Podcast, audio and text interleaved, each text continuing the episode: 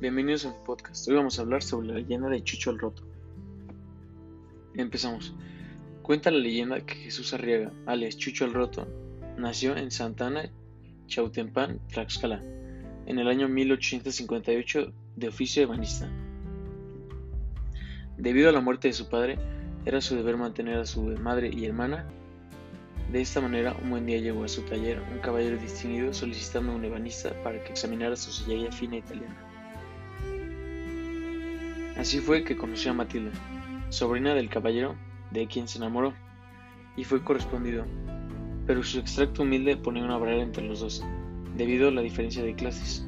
Sin embargo, eso no impidió del todo que Matilda se embarazara de Jesús y tuvieran una hija, motivo que hizo que don Diego de Friscas mandara a Matilda a Europa para dos años después regresar con una niña llamada Dolores, de quien decían era adoptada.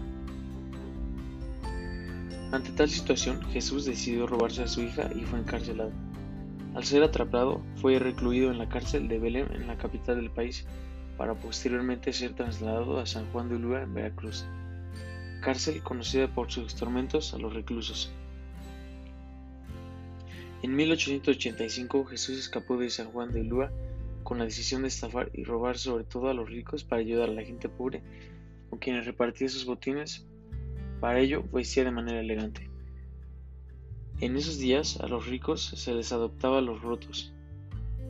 De este apodo fue que surgió el sobrenombre de Chucho el Roto. Durante 10 años Chucho logró estafar y robar de maneras muy ingeniosas hasta que fue apresado en Querétaro por el robo a una joyería. Una vez trasladado a San Juan de Ulúa, Chucho intentó escaparse de nuevo, pero logró su objetivo a medias, ya que fue perseguido en lanchas y apresado y apresado de nuevo, siendo lesionado de una pierna como resultado de su fuga frustrada.